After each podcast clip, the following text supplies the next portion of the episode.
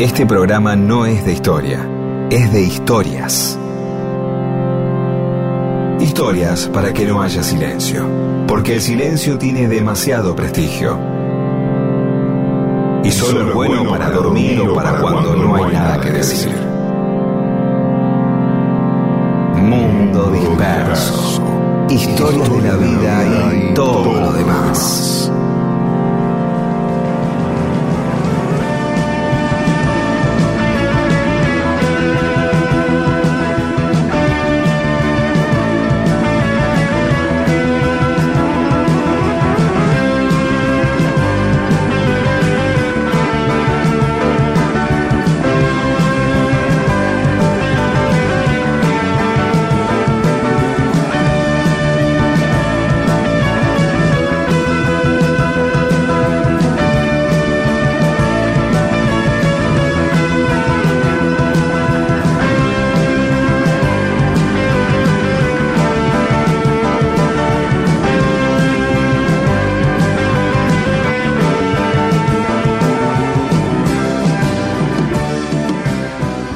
¿Cómo les va? Aquí estamos en Mundo Disperso. Somos Pedro Saborido, Daniel Míguez, junto a Paula Weintraub, Olivia Dayes y Eamon. ¿Cómo te va, Pedro? Excelente. Bueno, Excelente. qué bien. Sí. ¿Algo, algo para comentar? ¿O ¿Quieres ya ampliar? música? No, ¿Quieres- no hace falta. No quiero Bueno. alardear. Simplemente digo, ¿querés que pasemos una- un tema vos o tenés algo para comentar? Sí, quería comentar algo. Quería dedicarle esta A apertura a Jorge Lobosco, que siempre Oh, nos por deja supuesto.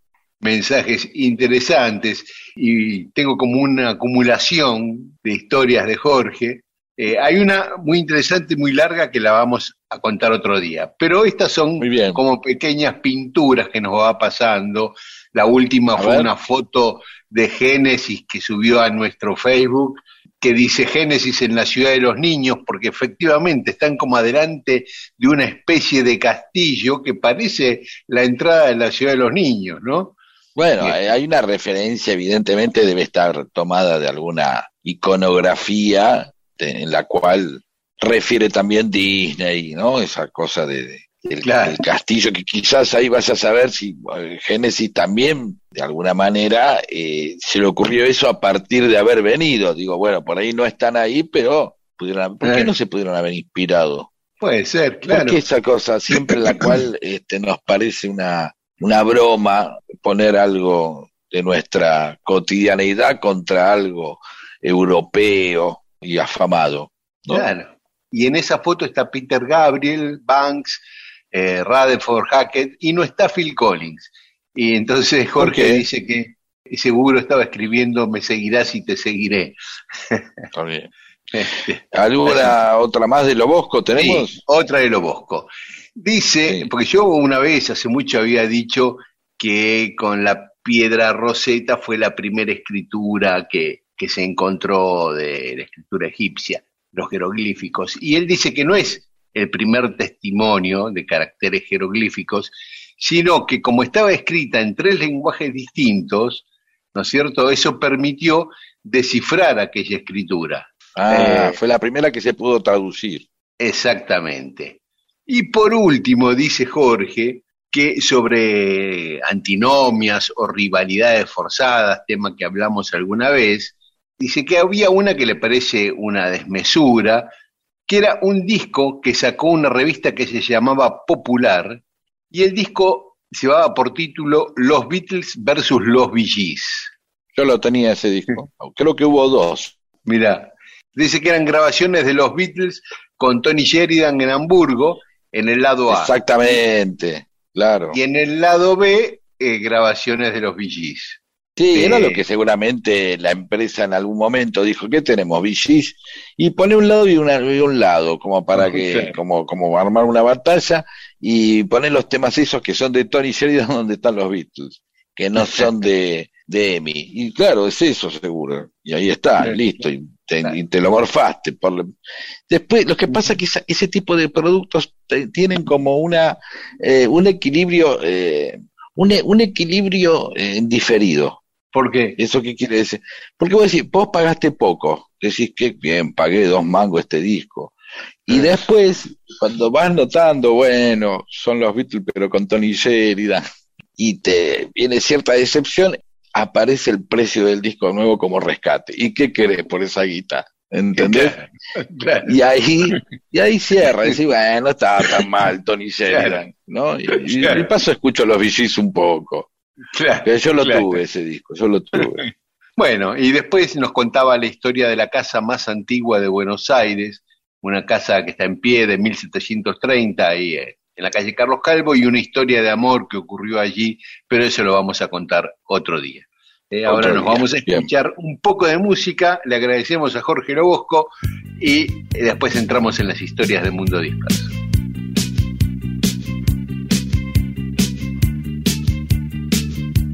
Mundo Disperso con Daniel Míguez y Pedro Saborito.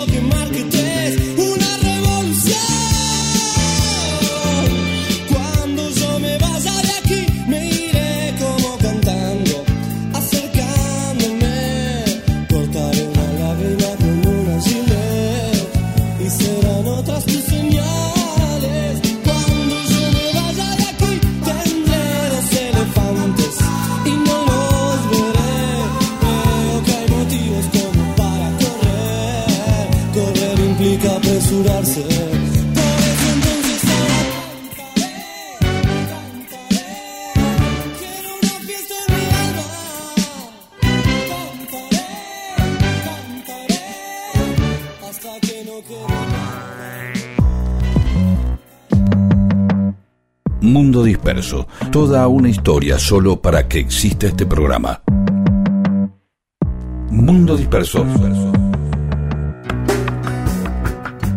La otra vez, cuando contábamos la historia de Juan VI, el rey de Portugal, que se tuvo que venir con toda la corte a Río de Janeiro, dijimos que estaba casado con Carlota Joaquina. Y un día íbamos a contar la historia de Carlota. Y hoy es el día. Bueno, bien.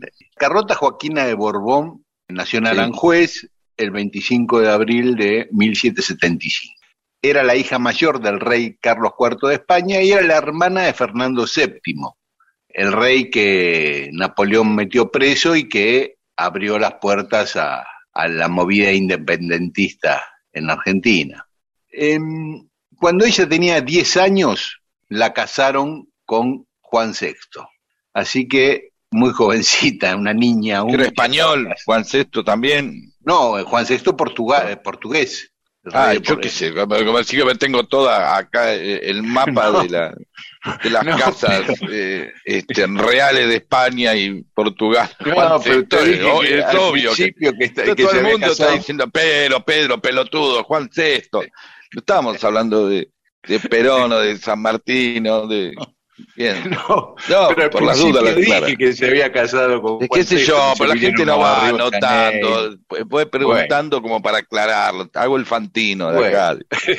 Sí. Bueno, a los 10 años ya era esposa del príncipe de Portugal, aunque esperaron a que cumpliera 15 para consumar el matrimonio. Bueno, Una delicadeza. como- sí, aparte Juan eh, era gay, ya lo habíamos contado en otra ocasión. Así Sí, la que- gente anota todo, queda tranquila. Sí, bueno, Juan Sí. eh, era gay y no tenía en sus planes ser rey, porque tenía un hermano mayor que iba a suceder a su padre, pero muere el hermano mayor, muere el padre. No le queda otra a, a Juan. Y, sí, y la madre que asume como regenta se enferma de demencia y bueno, y tiene que asumir Juan en 1799. Siempre se llevaron mal Carlota y Juan. Pero Carlota era una tipa brava, ¿no? Eh, por ejemplo, en 1806 urdió un plan para tomar el poder, para desplazar a su marido. Le escribió a su hermano, a Fernando VII, que todavía estaba reinando España, que invadiera Portugal. Le dice, mira, mi marido es un salame, esto es, Sí. es fácil.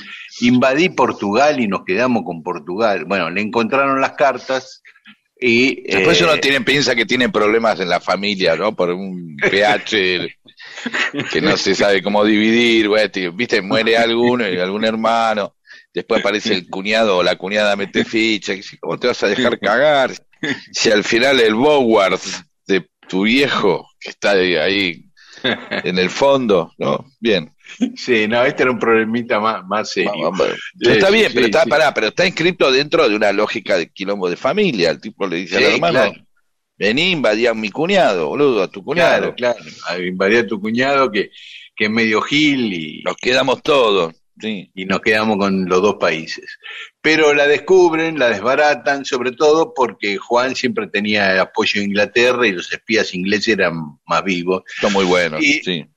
Y entonces la, la expulsa del Palacio Real a Carlota y la manda al Palacio de Queluz, en las afueras de Lisboa. Y ahí viven separados. Hasta que llega dos años después la huida que habíamos contado de la corte portuguesa a Río de Janeiro, cuando Napoleón invade España y Portugal, toda la corte, eh, 15.000 personas, entre nobles y cortesanos, se rajan a Río de Janeiro e instalan la capital del imperio portugués en Río de Janeiro. Y allá van todos, incluida Carlota Joaquina, pero siguen viviendo separados. ¿eh? Y ese mismo año, apenas llega a Brasil, Carlota se le ocurre la idea de reemplazar a Fernando VII como reina de España, porque Ajá. ella alegó que era la única integrante de la familia que no estaba presa. Ah, le correspondía, por lo tanto. Claro, dice él, mi papá y mi hermano son prisioneros de Napoleón. Yo estoy libre, soy la que puedo asumir. Entonces, apenas llega a Brasil, ya le manda una carta a Santiago de Liniers, que era el virrey acá del Río de la Plata, después de las invasiones inglesas había quedado como virrey, diciéndole que ella se consideraba depositaria de los derechos de los Borbones y del reinado, por lo tanto también no solo de España, sino de América, y que se ofrecía a trasladarse inmediatamente a Buenos Aires para asumir en Buenos Aires el reinado del Imperio Español. Claro, de alguna manera tomaba el ejemplo de Portugal, diciendo, Claro. bueno, che, eh, eh, si, eh, no, no es legítimo eh, que esté Napoleón en España, entonces yo asumo y declaramos capital del reino En a Buenos, Buenos Aires. Aires. Una oferta Es- interesante. Exactamente. ¿Y qué le contesta Liniers? Sí, pero Liniers le contesta que él le juró fidelidad a Fernando VII y que Oh. reconoce la- a la Junta Suprema de Sevilla en ausencia de Fernando. Por lo tanto, eso no le permitía innovar sin su acuerdo, o sea, sin el acuerdo de Fernando VII de la Junta de Sevilla. Le manda una carta a Montevideo, al gobernador de Montevideo, a Francisco de Lío, y le contesta más o menos lo mismo que Liniers.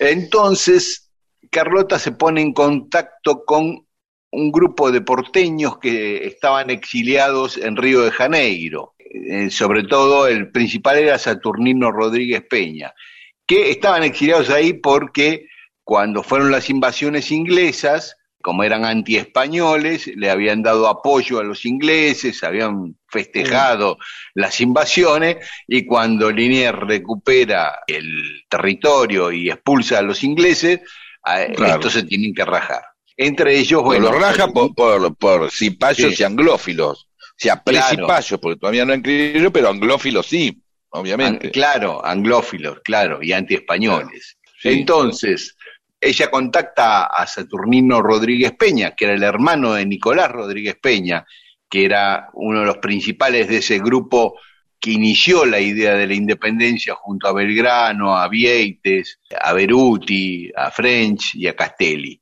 Y lo junta a todos esos y le empieza a dar máquina a, Belgrano, a Castelli, a French, a Beruti, incluso a, a, Dean Funes, a Gregorio Funes, el cordobés, con esta idea de que Carlota asuma en el Río de la Plata.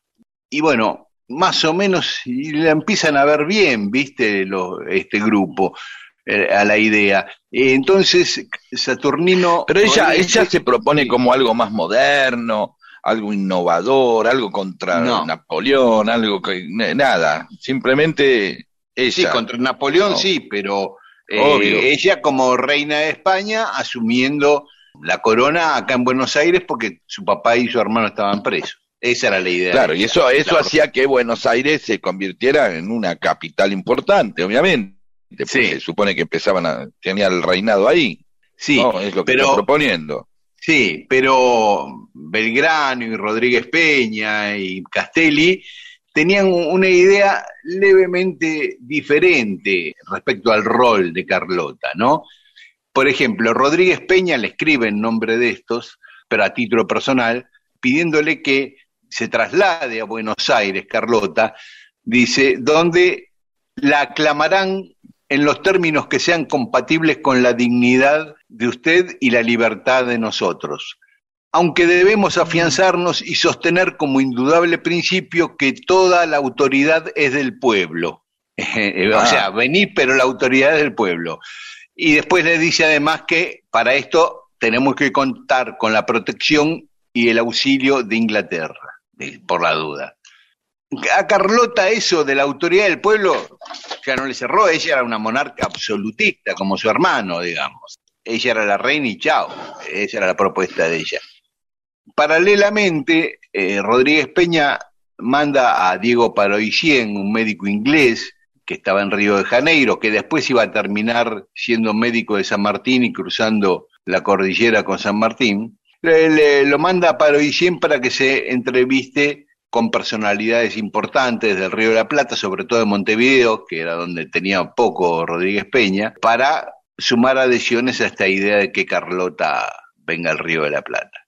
Pero lo descubren, la correspondencia es confiscada por Delío y Paroicien va preso, queda preso en Montevideo. Así que tuvo que viajar Castelli allá para, como abogado para tratar de sacarlo y defenderlo. Así que así estamos a noviembre de 1808. Hacemos un descansito, escuchamos música y seguimos contando la historia de Carlota y lo que se viene, que es el partido carlotino en Buenos Aires.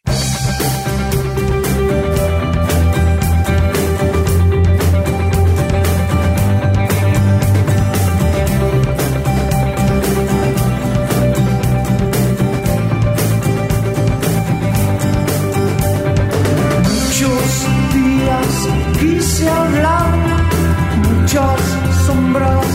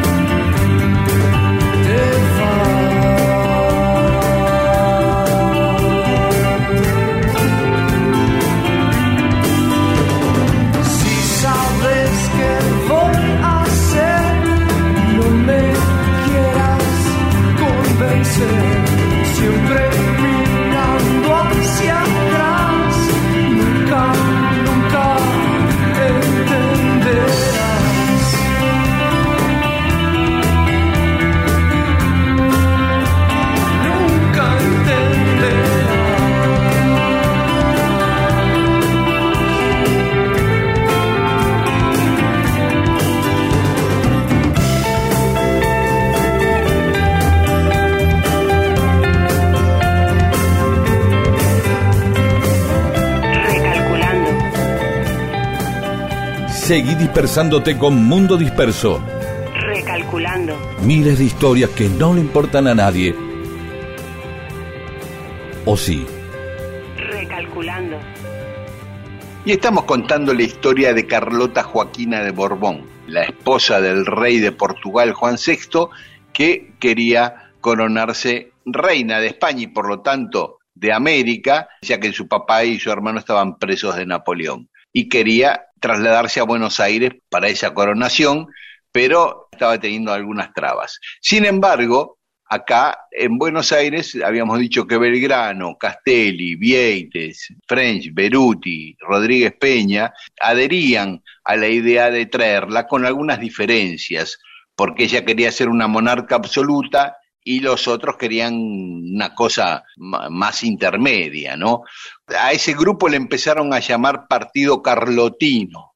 Tanto es así que ellos, todos juntos, estos que nombré, firman una carta y se la envían a Carlota anunciándole su adhesión y alegrándose de que en caso de que ella asumiera en Buenos Aires, en el virreinato del Río de la Plata cesaría la calidad de colonia.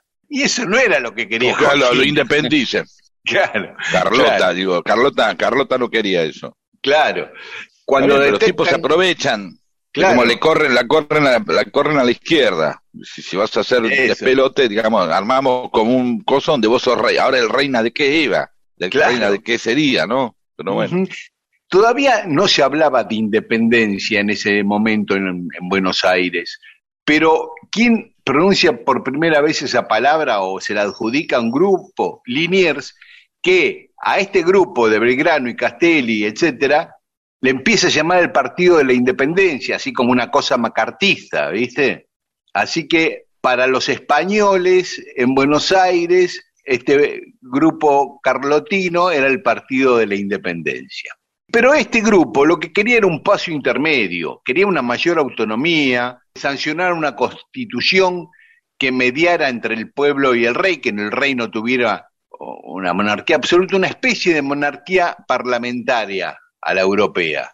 Eso es lo que quería. Es más, Belgrano después en sus memorias escribe sobre este episodio. Dice, sin que nosotros hubiéramos trabajado para ser independientes, Dios mismo nos presenta la ocasión con los sucesos de 1808 en España y en Bayona. En Bayona porque era donde estaban presos Fernando VII y Carlos IV. Entonces fue que, viendo a los americanos prestando una obediencia injusta a unos hombres que por ningún derecho debían mandarnos, o sea, la Junta de Sevilla, traté de buscar los auspicios de la infanta Carlota y de formar un partido a su favor. Lo explica Belgrano mismo en sus memorias. Ahora, ¿por qué la idea fracasa? Por varios motivos. Por un lado, la Junta Central de Sevilla envía un embajador a Río de Janeiro, a la Corte de Río, con la única consigna bien clara de impedir cualquier proyecto de la infanta, de interceptar su correspondencia y de dar órdenes a las colonias para que eviten que la princesa se trasladara a cualquier dominio español. Por otro lado, Gran Bretaña, que necesitaban a Gran Bretaña para esta movida, en ese momento apoyaba a España contra Napoleón, porque eh, había acordado con la Junta de Sevilla que a cambio de ese apoyo le iban a dar facilidades en el comercio con América, que era lo que le interesaba a Inglaterra. Previamente Inglaterra pensaba, o la conquisto para tener el comercio. No pudo con las invasiones inglesas, fracasó. Bueno, entonces me alío con los independentistas, pero ahora con Napoleón cambia la cosa y arregla con España misma. Y por el otro lado, Juan VI, que no era tan gil, parece ser, dice, si mi mujer pasa a ser reina en el, Río de la Plata, yo como rey portugués tengo derechos sobre el virreinato del Río de la Plata. En realidad pasarían a ser portugueses esos territorios, dice Juan VI. Así que todo se empastó, ¿viste?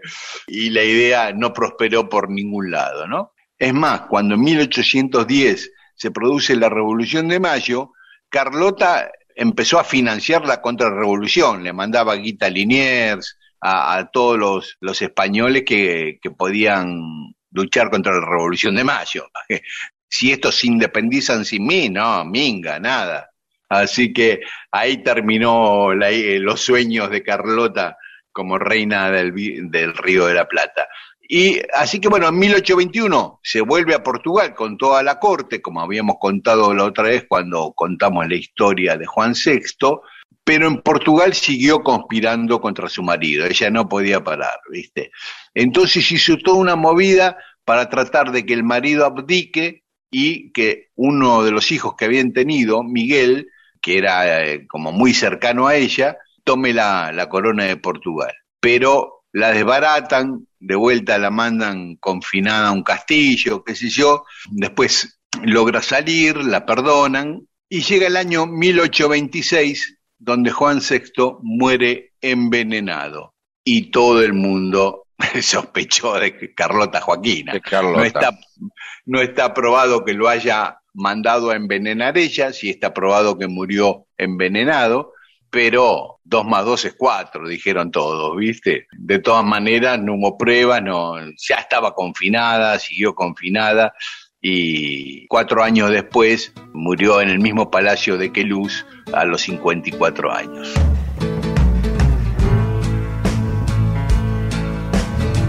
I pulled into Nazareth, was feeling half past dead. I just need some place where I can lay my head. Hey, mister, can you tell me where a man might find a bed? He just grinned and shook my hand. No was all he said.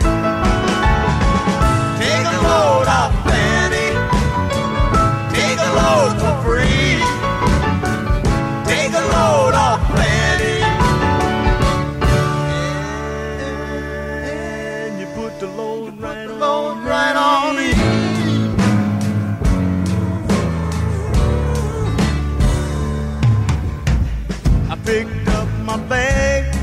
I went looking for a place to hide. When I saw Carmen and the devil walking side by side, I said, Hey, Carmen, come on,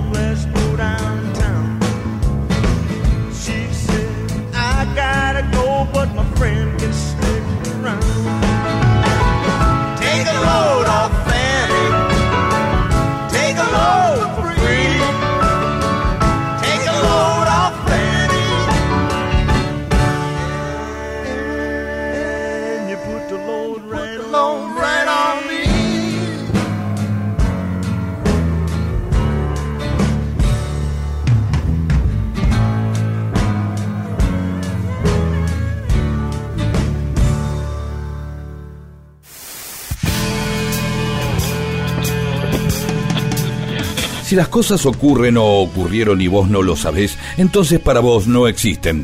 Dale existencia a la historia escuchándola. Mundo disperso, eso que existe cuando vos lo escuchás.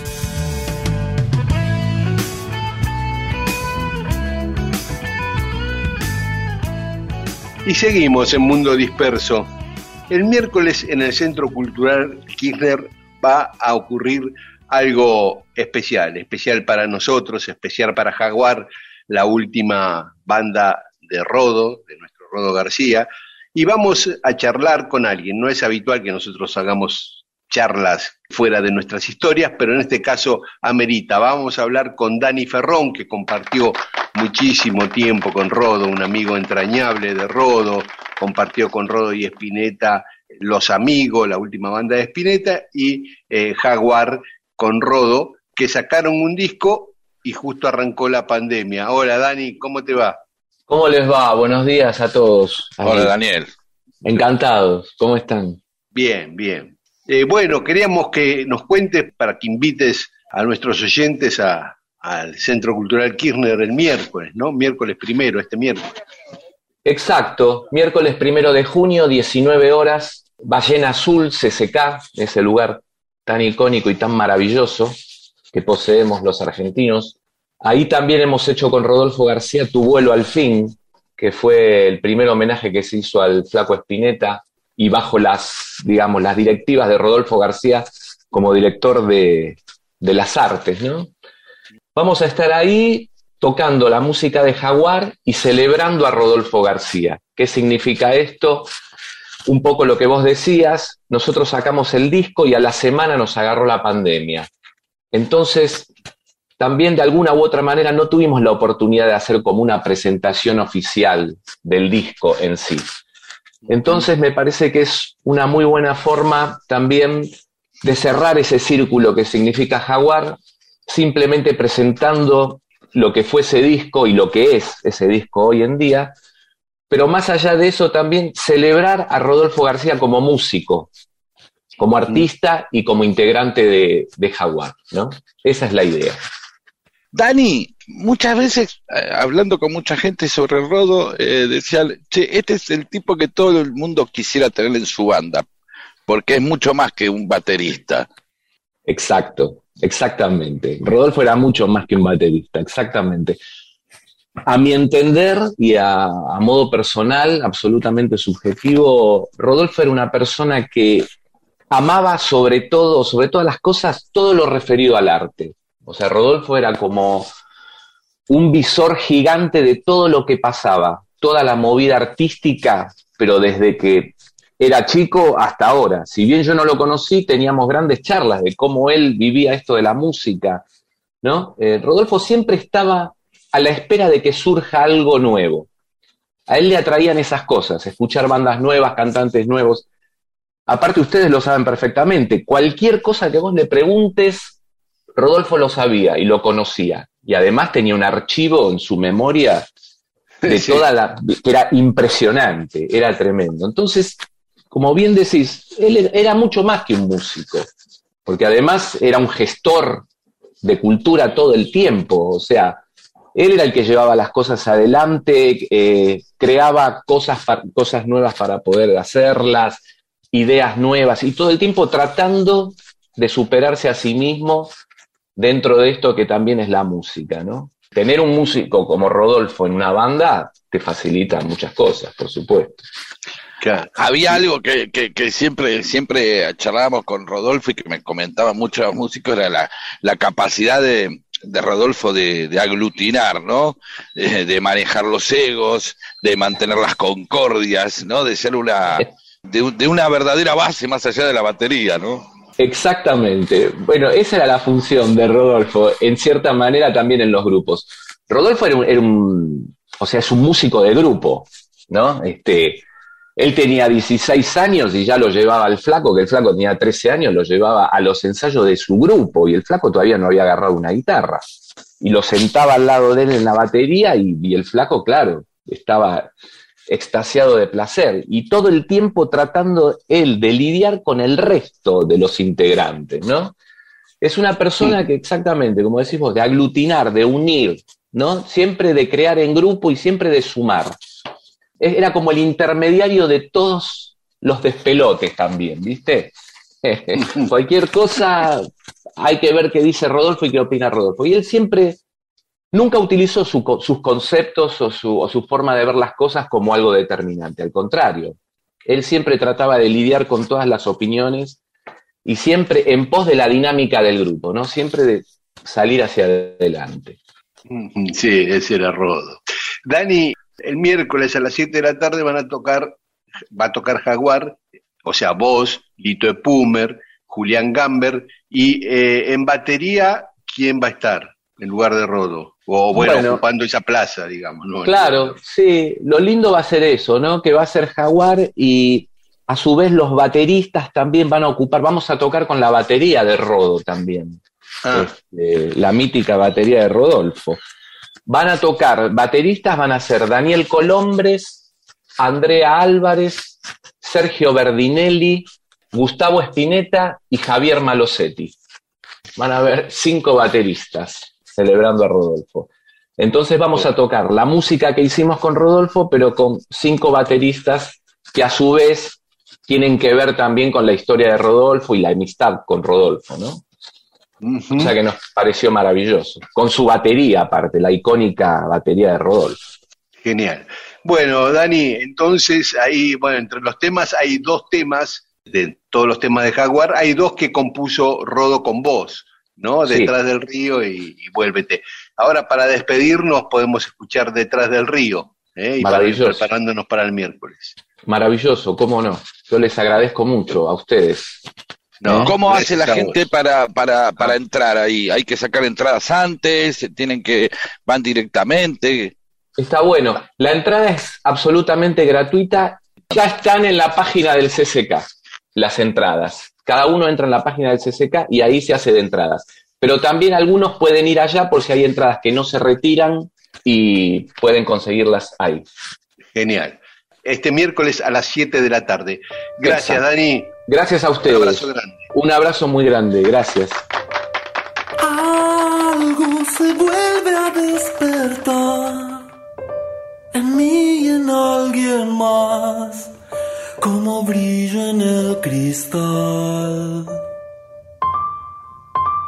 Cada momento en que te vi, cada noche colibrí, perdurarán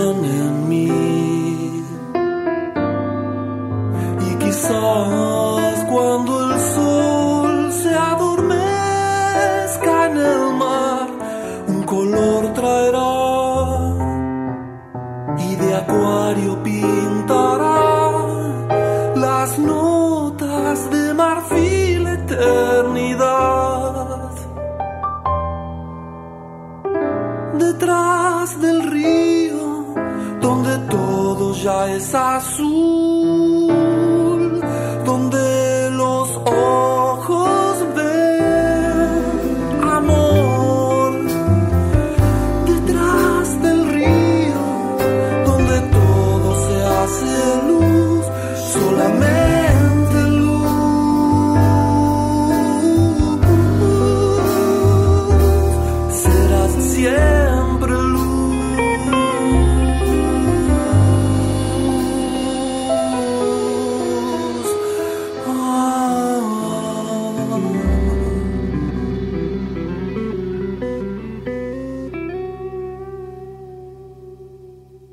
Mundo Disperso.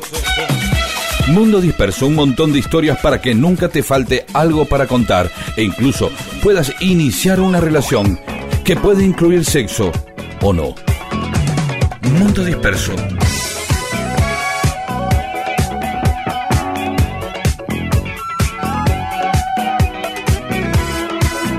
Y en Mundo Disperso hoy vamos a hablar de una hermana de John Lennon en particular. John Lennon tuvo cinco hermanos, tres hermanas que eran hijas de su mamá y dos hermanos que eran hijos de su papá.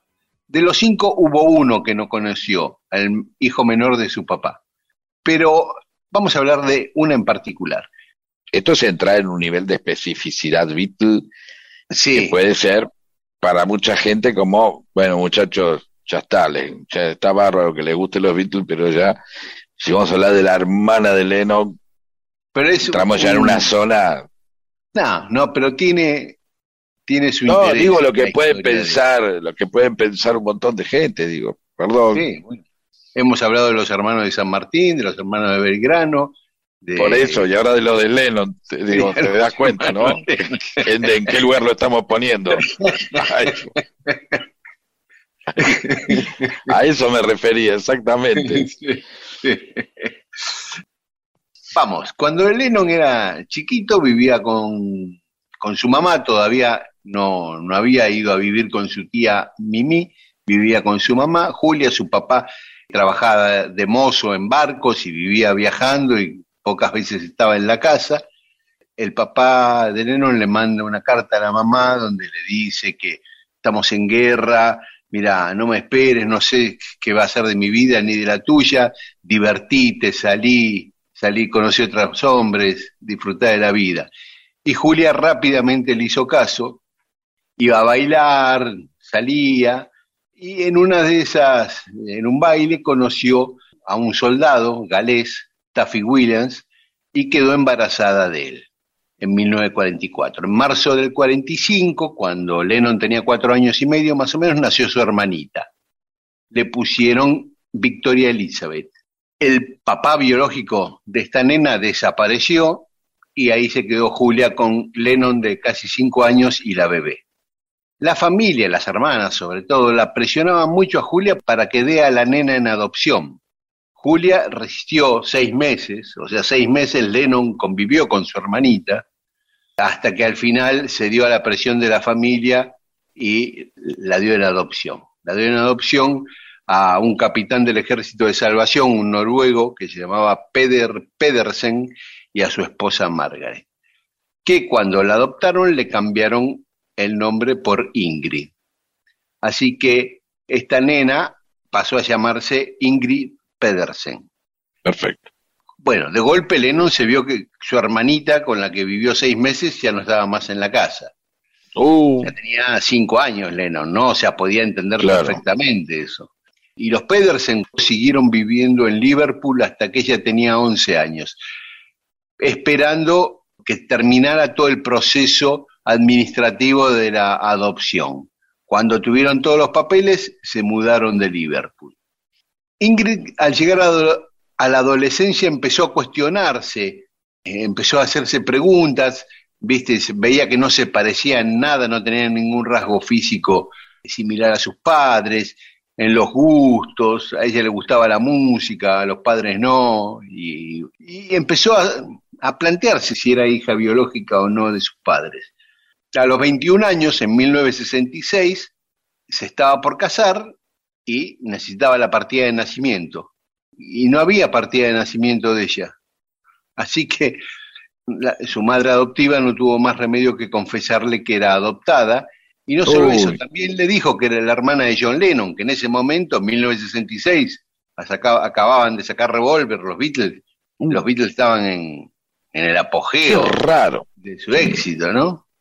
Y ella no sabía si la mamá le estaba hablando en serio porque se lo dijo muy así al pasar, Claro. si era una broma. Bueno, y es como que clausuró el tema, clausuró el tema. Pero en el fondo le quedaba, siempre leía todas las notas a John Lennon, todas las entrevistas, tratando de encontrar algo que dijera él, que diera alguna pista sobre si ella era su hermana o no. ¿Viste? A ver si Lennon hablaba de una hermana, en fin. Y nunca encontró nada. En 1980, cuando ella ya tenía 35 años, sí confirmó que era la hermana de Lennon porque apareció su verdadera partida de nacimiento. La encontró en 1980, donde decía que su mamá era Julia Stanley, la misma mamá de John Lennon. Y al poco tiempo lo asesinan a Lennon en ese mismo año, unos meses después. O sea, nunca, nunca lo conoció el hermano. Nunca lo conoció. Y ella dice hoy, cuando me enteré de su muerte, me arrepentí profundamente de no haberlo contactado antes.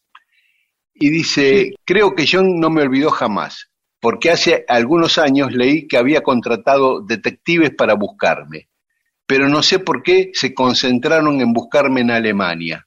Claro, y ella vivía en, Claro, supusieron. Sí, pero efectivamente Lennon contrató detectives, o sea, evidentemente se acordaba perfectamente de esa hermanita, una vez que era famoso, ya un Beatle famoso con guita, puso tarasca ahí para que detectives buscaran por el mundo a esa chica, ¿viste? Que no la encontraron jamás. Cuando muere la madre de Ingrid en 1998, ahí ella dijo, bueno, quiero contactar a Yoko y a mis sobrinos, quiero conocer a mis sobrinos, a, a Julian y a Sin. Así que eh, no tenía cómo llegar a ellos de ninguna manera, entonces dio una entrevista en un diario contando esto, que ella era la hermana de Lennon. Eh, Yoko Ono la investigó y cuando comprobó que sí era, la contactó Yoko y se encontraron varias veces en Londres, en Nueva York, se reunieron con Yoko y con sus sobrinos, ¿no? Así que mirá qué historia. Ella dice que también quiso dar a conocer la historia para que los padres adoptivos supieran y entendieran lo importante que es hacer conocer al niño, conocer sus orígenes, ¿no? que el niño tiene derecho a conocer sus orígenes. Este fue, digamos. Hermosa de- historia. ¿eh? Así que bueno, esa es la historia de Ingrid Pedersen, la hermana que nunca volvió a ver a John Lennon. En, en realidad, Lennon la conoció a ella, pero ella tenía seis meses, nunca pudo Claro, claro. recordar a- a John.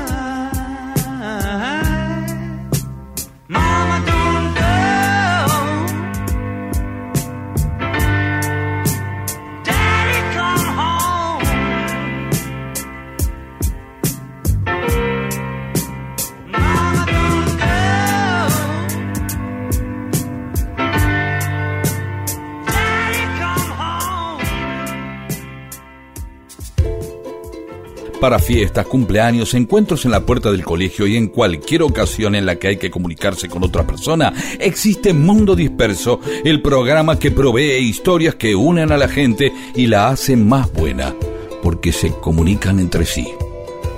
Y ahí charlan y se hacen amigas.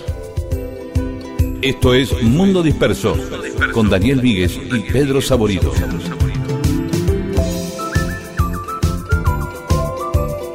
Y en Mundo Disperso tenemos mensajes de los oyentes. Irene Echegoyen nos cuenta acerca de la historia de los MM y Van Halen, ¿sí? Entonces cuenta que eh, su hija estudió en Buenos Aires, esas son de Bahía Blanca, y en una materia les hicieron recorrer restaurantes para observar detalles de limpieza, instalaciones, etcétera, etcétera, etcétera. Entre otras cosas, tenían que pedir que les regalaran la carta. Si no se las regalaban, si eran tacaños para regalarles una carta, quería decir que también lo eran para la elección de la calidad de los ingredientes. Está muy bien el sistema, está muy bien. Una, una presunción, por lo menos. No sé si da para prejuicio, pero sí para presunción, porque uno puede decir, bueno, mira, lo que ahorran en cartas lo utilizan para comprar mejores ingredientes, pero bueno, es una discusión. Paga la plata. Laura Lagar, desde San Martín, sobre Ringo Bonavena. Hay un documental argentino muy interesante, eh, Soy Ringo, de José Luis Nachi. Ah, vamos a buscarlo. Juan Pablo Ferrari Freire, un chiste de mi niño Lauti de cuatro años para el programa. ¿Qué hace un perro con un taladro? ¿Eh? ¿Qué hace? No sé, no sé. Taladrando. Muy buen chiste. Muy No, no, bueno. Espero, Juan Pablo, que no utilices a tu niño Lauti de cuatro años para como excusa para vos meter estos chistes, ¿no? Eh, Como excusa. No sé, está muy bien, está muy bien. Ingrid Ana Overgaard me acompaña en el viaje en Bondi, dice, hacia los laburos. Soy maestra de plástica y recorro barrios porteños para las clases. Sin ustedes ya hubiera abandonado todo. Bueno, vamos a tener que seguir haciendo el programa o no. Por ahí es hora de abandonarlo todo. Cata Canalla, a mi entender la traducción de Ticket to Ride sería carnet para girar. Alejandro Viceglia nos cuenta que baja los programas y los escucha durante la semana en el auto y que tiene toda una colección de programas en el celular. Gracias Alejandro.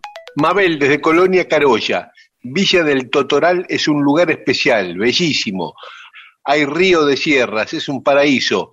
Busquen imágenes y viajen. Sí, yo conozco Villa del Totoral, es muy lindo, muy lindo. Muy bien, bueno, iremos. Sí. Sí, claro, hay que ir.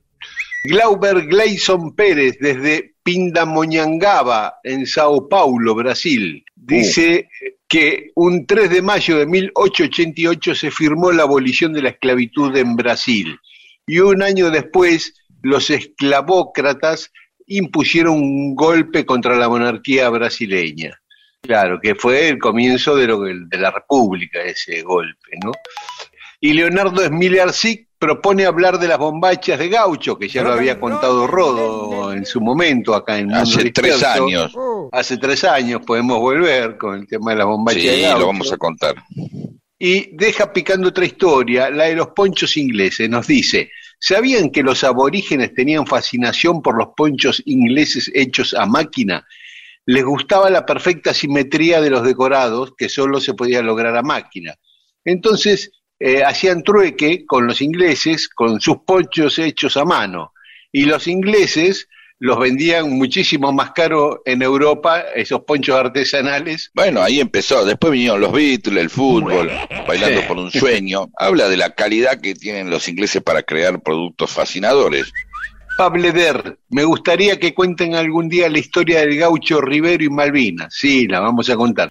Sergio Mario Casinari, a veces me sorprendo silbando la cortina del programa televisivo de la platinada, supongo que será Susana Jiménez, ¿no? Dice, tremendo, es para aplastarse las bolas con una vigornia. Que, que sea, hola Susana.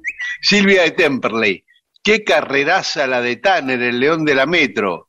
Más de un actorcito de la tele en este momento lo estará envidiando y se estará dejando crecer las mechas porque se le quiere parecer. Sobre el tema de las canciones que se pegan, como a mí me pasó con la CRG, o Troll a Balanda, pero obvio que las ketchup eran por el tío Tomatito, era ah, el tío, pensé. No conocemos artistas asociados al guitarrista Manzanita. ¿Qué nombre? Pero no? podría ser la banda Sidra. No tengo idea. Janis Joplin, ¿cómo me saco eh, ahora de la cabeza de la CRG? Y es difícil. El otro día hablábamos con Diego, con Capuzotto, que habíamos hecho una vez un sketch con Damián Dreisig, ¿sí? Más una idea de Damián Dreisig en, en un programa que se llamaba Delicatessen, y hablábamos de eso, un tipo que tenía que ir al médico, finalmente lo operaban, todo porque le tenían que extraer un tema que se le había pegado en la cabeza. Este, Laura Aliaga, aquí escuchando y bailando a CRG. Sí, Alberto Quirós, después de escuchar el espanto musical reciente, el, el de ACRG, dice, comprendo la importancia del silencio. Leandro Sobieski, desde Calafate, dice, hay una versión de Tango Corrupto de ACRG que está buenísima. Y coincide con Seche Rodríguez, que nos pone en el Facebook esa versión, ¿no? Es un tanguero cantando en versión tango ACRG. Yo la escuché y me gustó mucho, me divertí. ¿y por qué no Eh, la ponemos ahí? y bueno, podemos. Ah, dale, ahora eh, la ponemos un poquito. Pará, sí, la tiene y la ponemos un cachito ahora. Mira lo que se avecina a la vuelta de la esquina viene Diego rumbeando. Con la luna en las pupilas y en su traje agua marina van restos de contrabando. Y donde más no cabe un alma allí se mete a darse caña poseído por el ritmo ragatanga y el DJ que lo conoce toca el himno de las doce para Diego la canción más deseada. Y la baila y la goza y la canta. Y hacer eje, deje, deje de ver ese bien que cabían de movían de Winnie the Pooh y hacer eje, deje, deje de tu deje Ahí está, Está ¿viste? bien. Qué divertida, sí, sí, sí. Oscar Durán, la rueda que tiene la bandera de la India tiene dos significados. Primero un mandala, que es la versión políticamente correcta. Y el otro significado es por la rueda de la rueca, que lo que habías contado vos, Pedro. La rueca Ah. es la máquina manual de hilar con la que los indios hicieron un boicot a la industria textil británica, incluido Gandhi. unos quedaron fascinados por los ponchos eh, hechos en telares mecánicos y los otros decidieron salir de esa fascinación y decir, bueno, vamos a hacernos nuestros ponchos, nuestra vestimenta, no será tan buena, no vendrá con el corte ese de, de un Wrangler, pero bueno, medianamente la vamos a zafar, ¿sí? No será un corte de Etam o de Beige, ¿sí? Pero va a funcionar y así funcionó. Bueno, paramos acá y después más mensajes de los oyentes.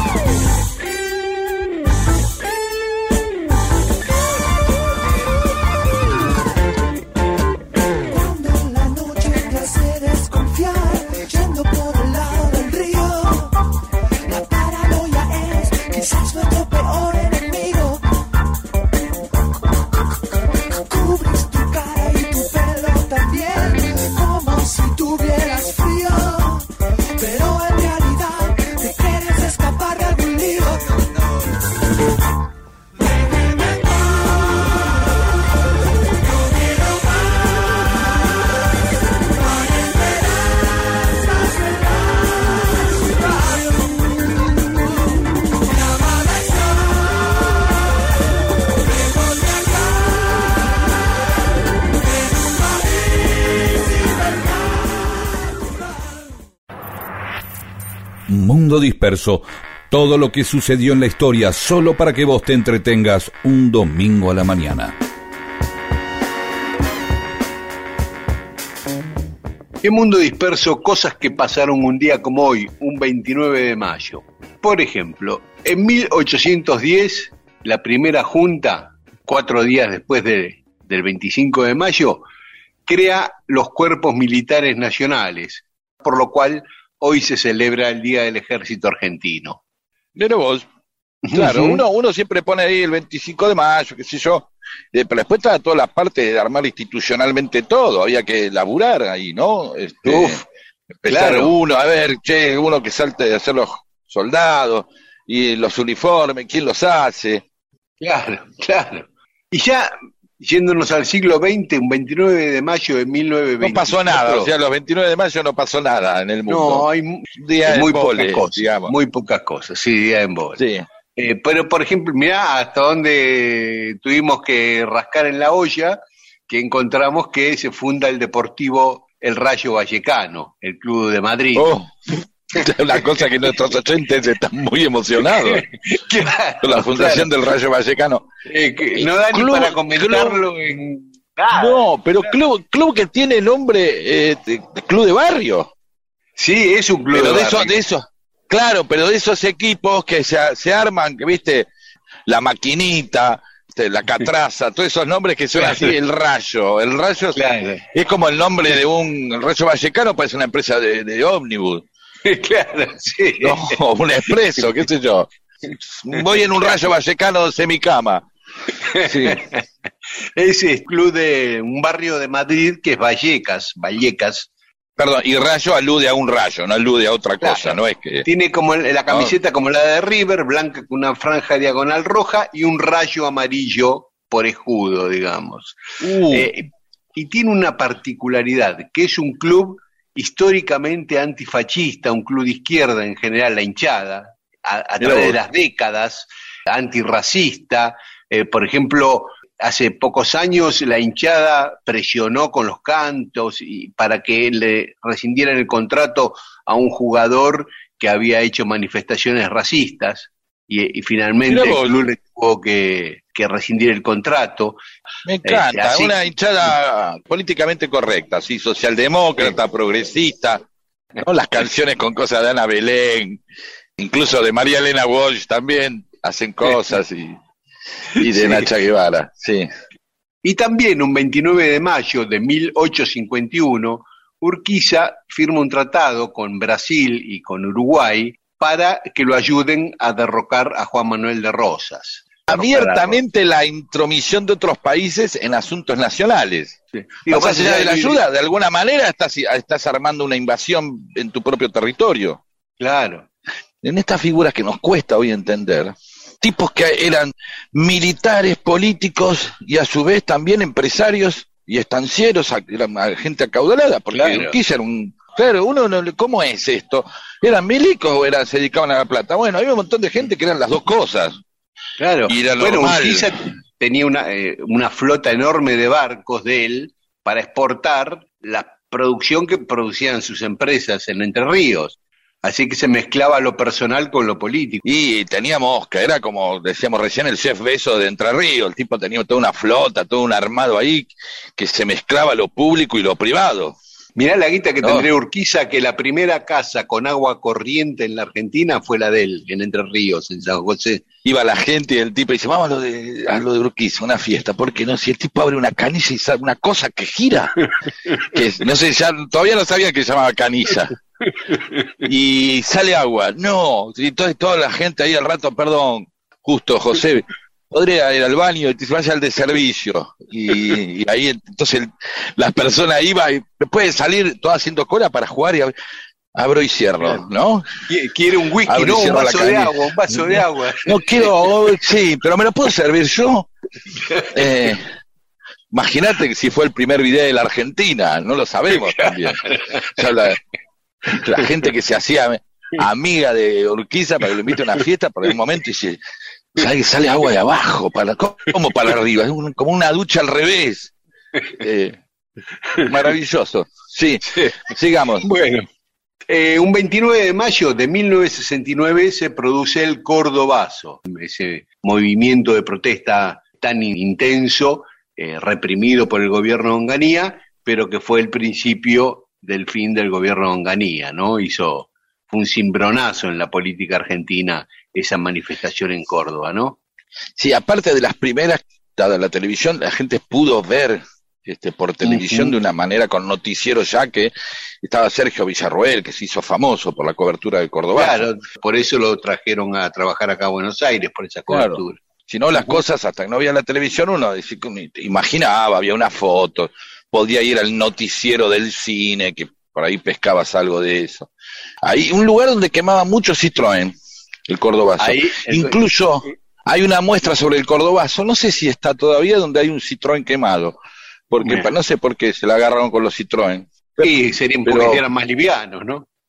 Era una capital de la industria Sí, sí, automotriz, tiraban Córdoba, con, ¿no? como te- te actualmente. tiraban con Fiat 600, sí, pero más allá de eso, pensemos también que son de, las, de, de esos grandes cruces de la historia donde distintos sectores, estudiantes, obreros, vecinos, son parte, digamos, de la toma de una ciudad. La ciudad estaba tomada y los vecinos iban aportando cosas para, para armar las barricadas. ¿sí? Sí. Y por último, un día como hoy nacía, en 1265, Dante Alighieri. Nos fuimos para atrás. Sí, nos fuimos para atrás porque son cumpleaños, nacimientos. Y en 1875 nacía Jorge Newbery, deportista, aviador.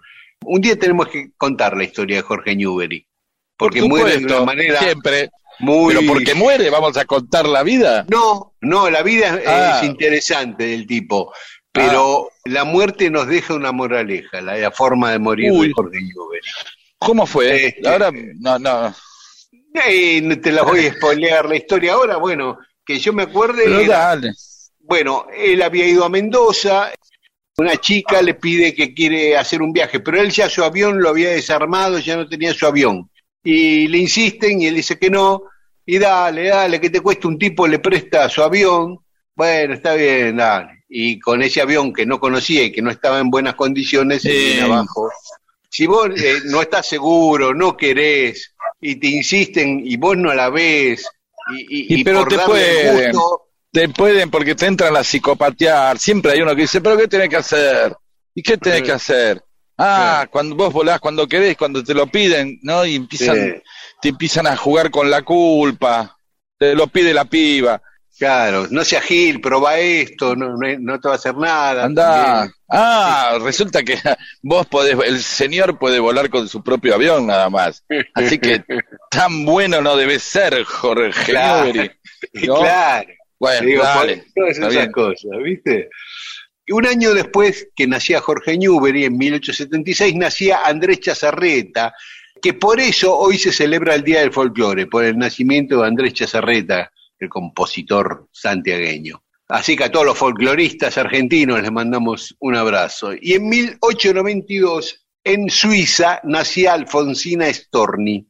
Después también en Otra 1900 persona famosa por su muerte, ¿no? Lo más conocido Ah, de sí. ella es cómo se, se mató. Sí, Sí, que funciona como advertencia también, ¿no? Como sí. está Alfonsina con una banderita así que más peligroso, menos peligroso, así.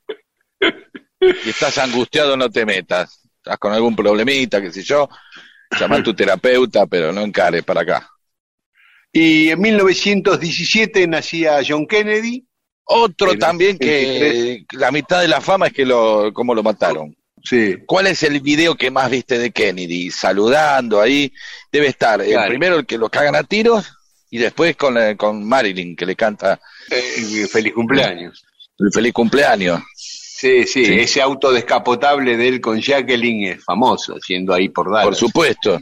Y hoy cumpleaños Noel Gallagher, el líder de, de Oasis, así que este bloque lo podemos terminar con una canción de Oasis. Y hoy, ¿Por qué no? sí, y hoy se celebra en Uruguay el Día de la Carne. Debe ser el día de los empleados de la carne.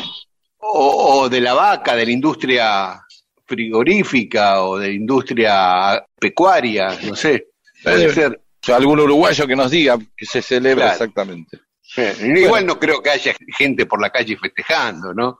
Pero por ahí sí salen ahí a, pasear cuadriles o, o con- o a revolear tira de asado como bufanda. Podría ser tiras de asado o gente que sale así como en carnaval y se tira mollejas, no sé, Claro. eh, en la calle. Gente, nunca se sabe.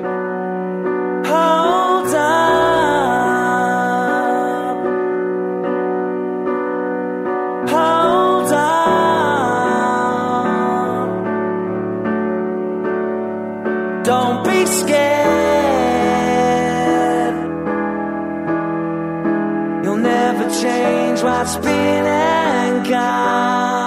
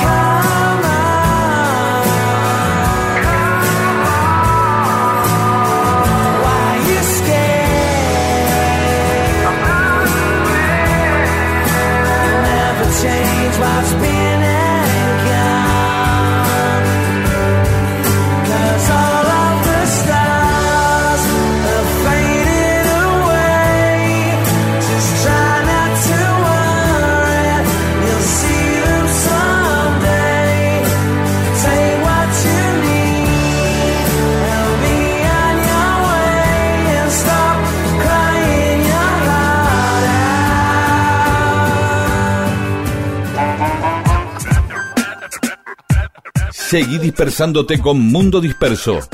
Miles de historias que no le importan a nadie. O sí. Con Daniel Víguez y Pedro Saborido.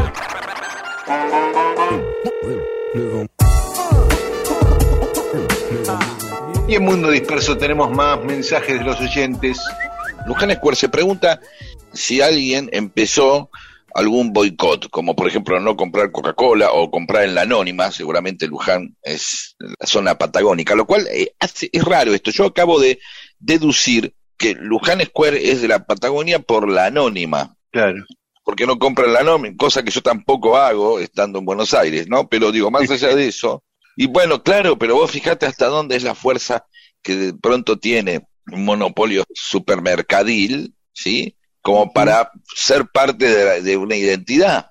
No, uno Claro. podrá decir, oh, se espanta, y otros dicen, bueno, es así, che, no es para tanto, qué sé yo. Pero bueno, supongo que es así, porque la gente que compra en la anónima vive en la Patagonia porque las anónimas están en la Patagonia. Claro, el tema acá del boicot, si funcionó o no. Ahí está, eso es. eh, oyentes, ¿han, ¿han estado en boicots que funcionaron o que no funcionaron? Sí, ahora lo importante quizás es que, bueno, uno ya ha hecho el aporte a ese boicot y uno ya ha tomado eso, más allá del éxito o no, que haya tenido, bueno, ha tenido por lo menos éxito, no quiero terminar en un yo ya gané a lo Margarita Stolbizer, pero por lo menos decir, bueno, en lo que a mí respecta, yo estoy haciendo mi parte, no puedo hacer más que eso, ¿no? El boicot, precisamente, que venía del nombre este del Capitán Boicot, al que le hicieron el boicot, o sea, o sea que el tipo le quedó el nombre para siempre, o sea, encima que sufrió un boicot, le usaron el nombre para describir cómo lo cagaron. ¿sí? Este, eh, lo cual es doble humillación. Es, es algo en el que uno no puede hacer más que su parte. En el caso de que no quiera comprar Coca-Cola, bueno, yo podré no comprar tantas Coca-Colas, que son las que compraba antes, es decir, he dejado de. ¿Sí? Sí, señor. ¿Se entiende la idea de esto? Sí, de lo sí, difícil que es el boicot, cómo es Claro. realmente una construcción colectiva. Y Mili Pancho hablan de Icardiar como este, el, el- sí, Es verdad, un apellido en un momento se puede eh, convertir en una acción, se puede convertir en un verbo o se puede convertir en un adjetivo. ¿no? Claro. Feliniano. Feliniano es el apellido de. Felini convertido en algo, le da una característica. Y si no se transforma en boicotearse, es, ya se transformó en un verbo, ¿no? Si no recuerdo mal, dice Argirópolis, en los años de traslado de la obra de El Prado, el director era Picasso del Museo del Prado, no lo sabemos. Otro dato, Delia Garcés era la hermana, no sé en qué grado, del dramaturgo Gorostiza. Otro dato que no sé si No. recuerdo bien, está muy bien, ¿eh? No, no, Todo era, esto. pará, pará, era Analía Gadé, la hermana de Gorostiza.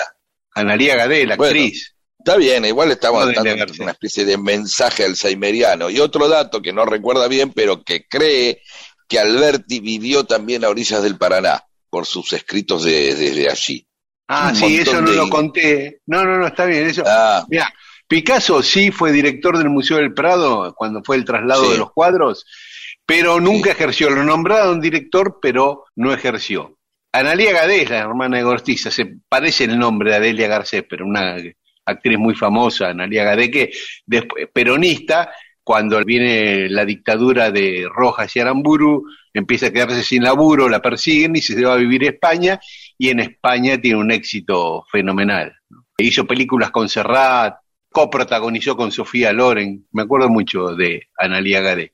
después volvió y por un tiempo hizo almuerzos de Analía Gadé, era la competencia de Mirta. De Mirta. Exactamente, Claro, exactamente. hubo, hubo momentos donde había tres almuerzos al mismo tiempo. Estaban los de Analía Gadé, los de Mirta Legrand y los y el Almorfando con la Chona, que era una parodia de los otros Sí. dos, que era con sí. este, ahí de Padilla la Chona, que era todo lo contrario, ¿no? Este, comían milanesas, era como el- el- el- lo anti-Mirta Legrand. Claro, Se llamaba claro. Almorfando con la Chona, sí. Sí. Y no, y el otro dato que decía Argirópolis, que escribió mucho sobre el Paraná, Alberti, claro, porque yo no lo conté, pero iba mucho a San Pedro. Muchos fines de semana iba a pasear a San Pedro, de ahí vienen sus poemas sobre el río Paraná. Cecilia Batilana, yo era un tonto y lo que he visto me ha hecho dos tontos, eh, que es algo que escribió Rafael Alberti. Pecanizares, nunca habrá imaginado Alberti que su historia acompañaría a algunos mientras despoja de su piel a los garbanzos con destino de humus. Ah, y no manda foto de los garbanzos. Claro, es verdad, nadie supone de Mozart diciendo, uy, esto va a ser la cortina de, de- de entrada de una piba que cumple polémica 15 en el bar. años. Claro, Sí. polémica del bar, qué sé yo, Discepolo habrá dicho, voy a hacer un tango, y el tipo dice, uy, ¿qué pasa? Y ahora está ahí, este, polémica del bar, y yo lo usan, y bueno, ahí está. Laura Aliaga, desde Hurlingham. Qué interesante la historia de Rafael Alberti, desconocía todo. Sería lindo escuchar algún audio con su voz, que era grave y especial.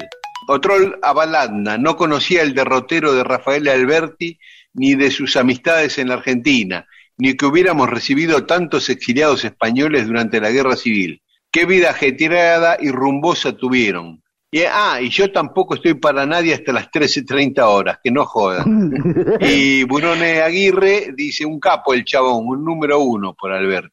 Vamos a saludar nosotros entonces a Pablo Galvani del Buján de Cuyo, a Ricardo Carranza, a Ana María Herrera de Lanús, a Lilian Electra, a Clarita Eder de San Clemente y a Raúl de Río Segundo Córdoba. Y yo saludo a Maggie, a Lucas Elguero, a Raúl Gianoni, que nos mandó un flyer con el homenaje a Rodo en el CCK del miércoles próximo, a María Cristina Aguados Casal, que dice que el programa se le hace recorto, y a Rosario Martínez, que le gustaron las historias de Alberti y del León de la Metro. Gracias a todas y a todos.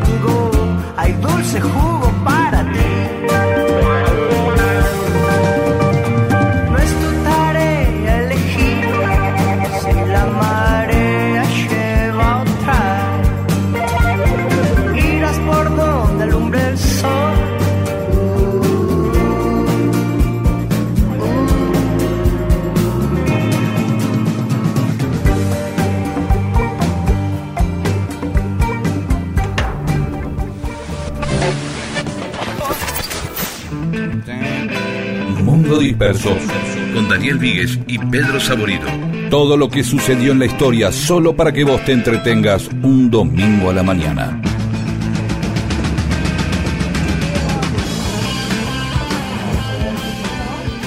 Bueno, y se va terminando el mundo disperso de hoy, Pedro. ¿eh? El otro día un oyente, Juan Pablo Ferrari, nos pasaba una historia, una mini historia del básquet, que dice que nunca hablamos de básquet. La verdad que sí, ni vos ni yo sabemos nada de básquet. Bueno, no sabemos de mil cosas y igual, hablamos igual, así que... Ah, sí, eso es cierto. No sabemos casi Por eso, de nada que- y hablamos de todo. Podríamos hablar de Por básquet. eso, entonces la verdad es que podés hablar de básquet también y de Claro. endocrinología, sí. Sí.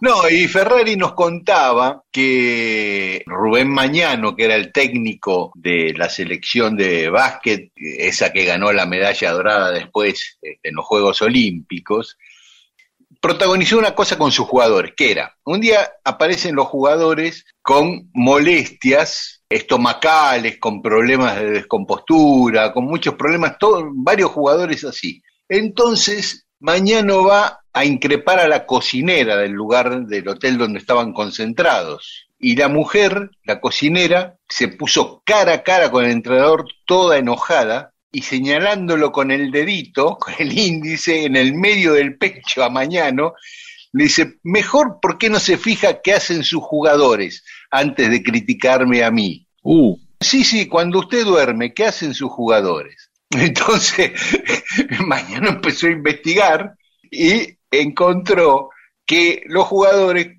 conseguían un dealer de chocolates, churros, uh, caramelos, alfajores, que se los pasaban subrepticiamente. claro, y eso es lo que tráfico ilegal de, de aeros. Así que al otro día los reunió a todos, no les dijo nada de eso y los empezó a hacer correr carreras infinitas y, cua- y no daban mal los jugadores que no entendían y este los seguía haciendo correr durante horas, los tuvo corriendo sin parar a, a Ginóbili y sus compañeros. Y bueno, esa era la historia que nos contaba Juan Pablo Ferrari. Buenísimo. Eso. Muchas gracias por la historia. Y Nos quedó colgado el otro día una historia también. ¿De a quién le colgamos una historia? Bueno, no sé. Tenemos que poner una sección historias que manda la gente y ya está.